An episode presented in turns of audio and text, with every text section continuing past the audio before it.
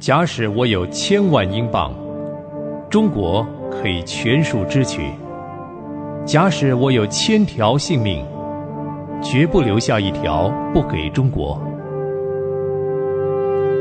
戴德生传。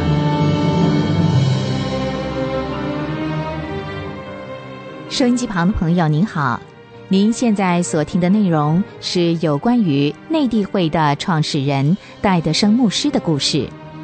如果您经常收听这出广播剧，您就知道戴德生是一位凭信心行事、处处倚靠神的人。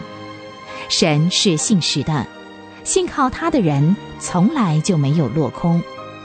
上回芳华说到。戴德生经过祷告之后，接管了派克医师的医院。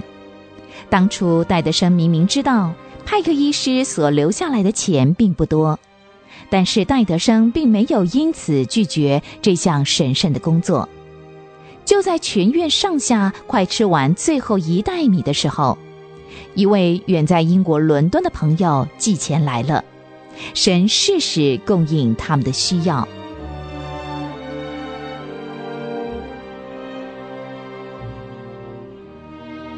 宁波医院的职员和病人经过了这一次奇迹之后，每个人都欢欣喜乐，因为神不止在经费上听了他们的祷告，更在许多的方面垂听他们的祈求。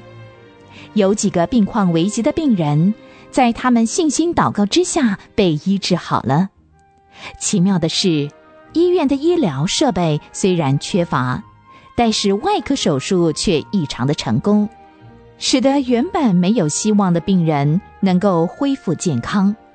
最要感恩的是，那些活在最终的人在基督里得着了新生命。宁波医院在九个月之内就有十六个人认罪受洗悔改成为基督徒，入院就医的有六十个人，每个人几乎都听到了福音。医院上上下下浸透着一种光辉和喜乐的气氛，使每一个人的工作和每一个人的内心都充满了圣灵的喜乐。戴德生满心感谢主，他知道，因为有主同在，才会有这样的结果。主耶稣大量的赐福给医院中的每一个人。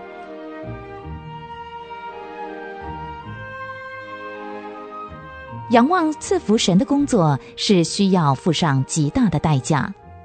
同样的，戴德生虽然一直蒙神的赐福，他也付出了代价，那就是他牺牲了自己的健康，甚至差一点就牺牲了自己的生命。自从戴德生接管了宁波医院的工作之后，六年来他日夜不停的工作，每天都曝晒于。严寒酷暑之中，于是他的身体健康渐渐地走下坡。一八六零年，戴德生写信给他的父母，信中提到他染上了肺结核，但是戴德生依然抱病工作，一直工作到夏天。大家都认为，戴德生除了赶快回英国养病之外，没有其他更好的方法。如果戴德生执意再继续工作下去，一定有性命的危险。在这无可奈何的情况之下，戴德生决定将医院停办，在上海等船回英国养病。和他同行的有他的妻子和女儿，以及其他的童工。戴德生愿意为了福音的缘故，短暂的离开中国和宁波医院的弟兄姐妹。使身体和心灵得到安慰，以预备未来极大的福音挑战。另外，戴德生也希望利用这一次的修养，使愿意到中国来的外国人，在英国有学习中文的机会，以预备将来到中国传福音。戴德生夫妇的回国，从表面看来好像很可惜，其实。是他们的预备工作已经进入了另外一个阶段，因为神将有更大的工作要戴德生来承担，那就是建立内地会，预备更多深入中国内部各省的基督徒同工，来骗传基督的福音。神的带领不是突然的，而是有步骤的。假使戴德生继续和卓恩茨工作，那么他们两个人肯定能胜任愉快。但是却不能有更大规模的组织和格局。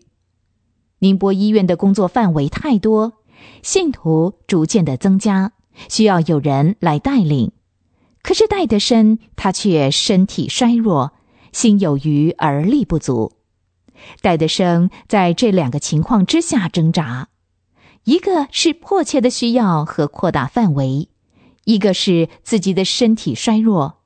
使得他不能不大声疾呼，请人到中国来帮忙。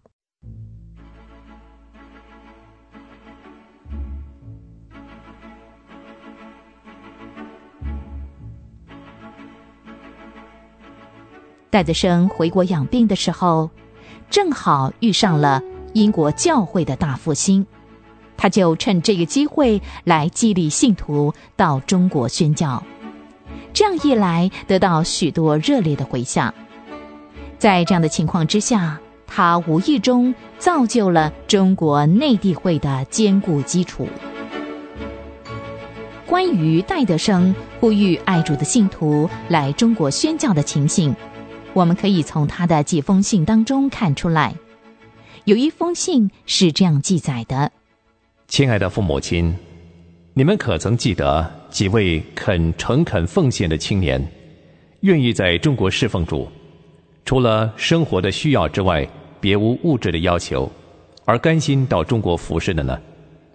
但愿会有四五个这样的人来帮忙。我想大概经过半年的训练之后，他们就可以传道了。我们靠着听祷告的神，可以供给他们必须的费用。还有一封是写给刚结婚不久的大妹以及妹夫。他说：“亲爱的妹夫和阿美利亚，首先恭祝你们新婚快乐。我们常常替你们祷告，求神保护赐福你们的新家庭。你们知道吗？神的工作范围实在太大了，但是做工的人极少，而且软弱，精力都已用尽。但愿。”教会对自己的责任和权利能够更看重。如果我们的教会知道传福音这些工作的重要性，那么我们相信会有很多人愿意到中国来传福音。我对于你们两个人到中国来和我同工的希望，并没有放弃。我想你们还是会来。我相信神要差你们来，你们将会发现这个侍奉。将会是个快乐的工作。关于我们生活上的供给，以及健康上的保障和精神的鼓励，只有仰望主，不必仰望其他的。神将一切赐给了我们，他最清楚我们的需要。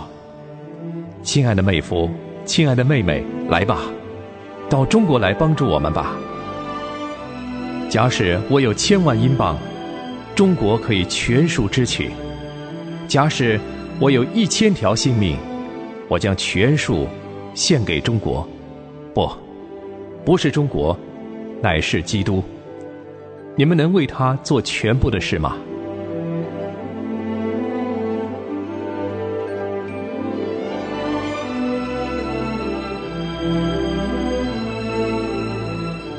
戴德生回英国之后，还会遇到什么样的事情呢？